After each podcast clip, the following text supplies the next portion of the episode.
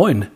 Beim Intervallfasten laufen in deinem Körper drei ziemlich coole biologische Prozesse ab, von denen du gesundheitlich profitieren würdest.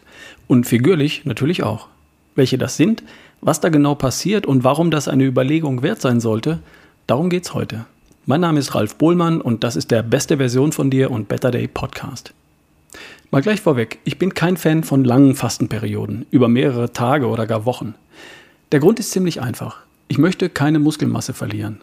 Und das würde ich unweigerlich, wenn ich über mehrere Tage auf sämtliche Nahrung verzichten würde. Zudem wäre ich während einer längeren Fastenperiode nur eingeschränkt leistungsfähig und sagen wir mal einsatzbereit. Und das möchte ich nicht. Ich bin entweder für meine Kunden und für meine Arbeit am Start oder ich genieße meine Freizeit aktiv beim Sport und mit der Familie. Im Urlaub wandere ich lieber über die Alpen als Buchheimer und spazieren gehen im Park. Also ich jetzt. Das darfst du für dich natürlich auch ganz anders handhaben und gestalten, wie du magst. Auf jeden Fall gibt es ein paar positive gesundheitliche Effekte des Fastens, unbestritten. Und die möchte ich gern trotzdem für mich nutzen. Und das kann ich auch, wenn ich diese Prozesse anstoße und dann wieder unterbreche, bevor mein Körper an die wertvolle Muskelmasse rangeht. Intervallfasten lautet meine Lösung. Und damit faste ich jeden Tag ein bisschen. Ich stoße die Prozesse an, verbringe ein paar Stunden dort und führe dann wieder Nahrung zu, zum Beispiel die Proteine, die meine Muskelmasse erhalten. Zum einen kann ich das wunderbar in meinen Tagesablauf integrieren, mit Arbeit, Sport, Familie, Freunden. Und zum anderen tue ich damit täglich was für meine Figur, für meine Gesundheit und auch für meine Leistungsfähigkeit, körperlich und mental. Also, es geht um das Intervallfasten heute oder auch intermittierendes Fasten. Es gibt natürlich verschiedene Formen davon und ich praktiziere das in der Form 16 zu 8. Ich esse nur in einem Zeitraum von 8 Stunden am Tag und über die anderen 16 Stunden verzichte ich auf feste Nahrung. Ich habe für mich festgestellt, dass ich wunderbar auf das Frühstück verzichten kann. Ich esse also erst, wenn meine Frau Nicole und meine kleine Tochter mittags aus der Schule kommen. Manchmal um halb eins, manchmal erst um eins oder um halb zwei. Die letzte Mahlzeit gibt es dann meist gegen 7 Uhr am Abend. Und dann gibt es 16, 17 Stunden keine feste Nahrung. Erlaubt sind bei mir von 20 Uhr am Abend bis zum Mittag des nächsten Tages Wasser und Kaffee. Basta. Das mache ich an fünf Tagen während der Woche, von Montag bis Freitag. Am Wochenende frühstücke ich meist mit der Familie. Bei mir liegen dann gern zwei Eier neben einer Scheibe Speck auf dem Teller. Naturjoghurt mit Blaubeeren, was Leckeres halt. Wenn ich auf Reisen bin, für Vorträge oder Workshops, dann frühstücke ich in der Regel morgens im Hotel. Und da finde ich meistens am Mittag keine anständige Mahlzeit und esse dann am Abend wieder was. Auf Reisen passe ich mich flexibel an. Okay, aber das wolltest du so gar nicht wissen. Was passiert beim Intervallfasten biologisch mit deinem Körper und warum ist das so spannend und so wertvoll? Nun, Dein Körper durchläuft verschiedene Phasen. Fangen wir mit dem Ende der letzten Mahlzeit am Abend an. Abendessen, sagen wir mal, um 20 Uhr oder bis 20 Uhr. Nach der Mahlzeit steigt zunächst der Blutzuckerspiegel an. Der Magen beginnt mit der Verdauung. Die Kohlenhydrate in der Nahrung werden zu Glucose, also zu Traubenzucker umgewandelt und wandern dann über den Darm ins Blut als Blutzucker. Und egal was du isst, es sind praktisch immer Kohlenhydrate mit dabei die sind ja auch im Gemüse, in Milchprodukten und natürlich in großen Mengen in Nudeln, Reis, Kartoffeln, Brot oder Pommes. Je mehr Glucose ins Blut gelangt, desto mehr Insulin wird von der Bauchspeicheldrüse produziert und ausgeschüttet. Insulin sorgt dafür, dass der Zucker aus dem Blut in die Zellen gelangt und dort zur Energie verbrannt wird.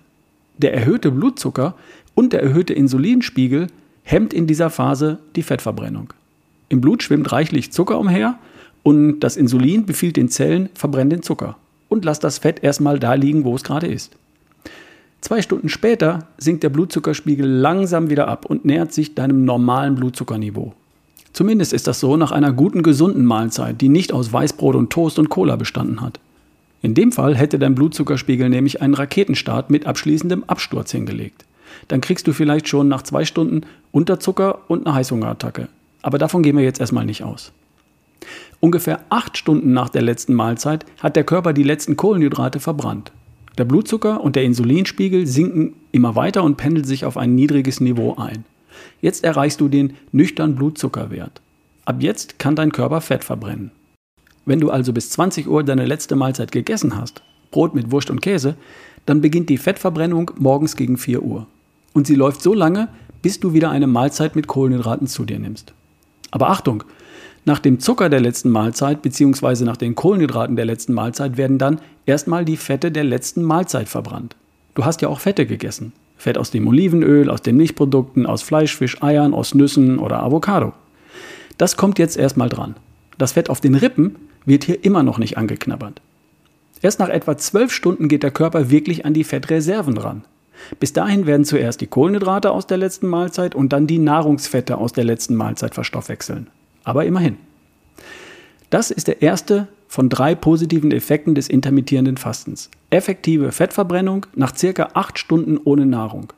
Und nach circa zwölf Stunden werden auch die Fettreserven deines Körpers angegangen. Das, was dich stört an Bauch, Po und Beinen.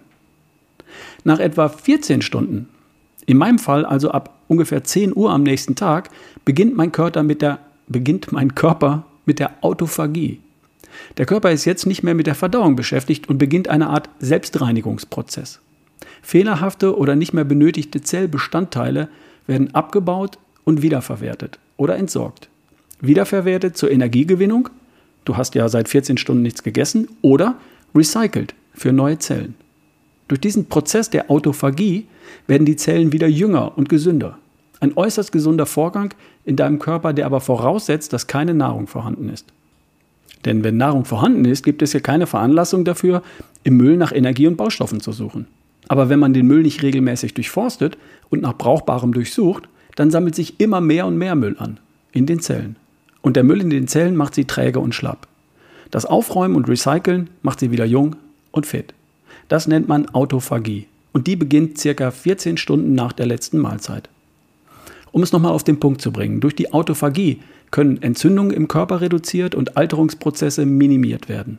Außerdem wird das Immunsystem gestärkt, weil bestimmte Immunzellen aktiviert werden. Studien zeigen, dass durch Fasten aktivierte Autophagie unsere Lebenserwartung verlängern kann. Autophagie ist also der zweite positive Effekt von intermittierendem Fasten. Beginnt ca. 14 Stunden nach der letzten Mahlzeit. Und dann kommt noch der dritte positive Effekt dazu. Circa 15 Stunden nach der letzten Mahlzeit steigt die Produktion von Wachstumshormonen an.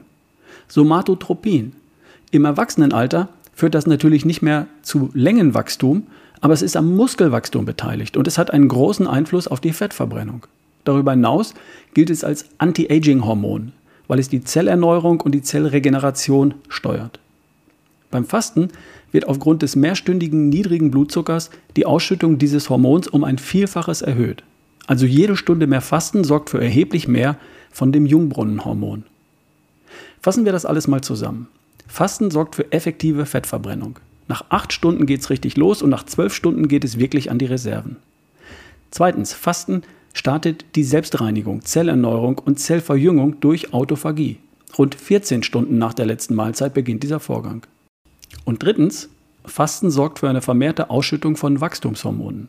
Etwa 15 Stunden nach der letzten Mahlzeit wird hier der Turbo gezündet. Ich persönlich hätte das alles gern und zwar gern praktisch jeden Tag. Darum esse ich an fünf Tagen die Woche zwischen mittags und abends. Auf das Frühstück verzichte ich. Dann ein gutes Mittagessen.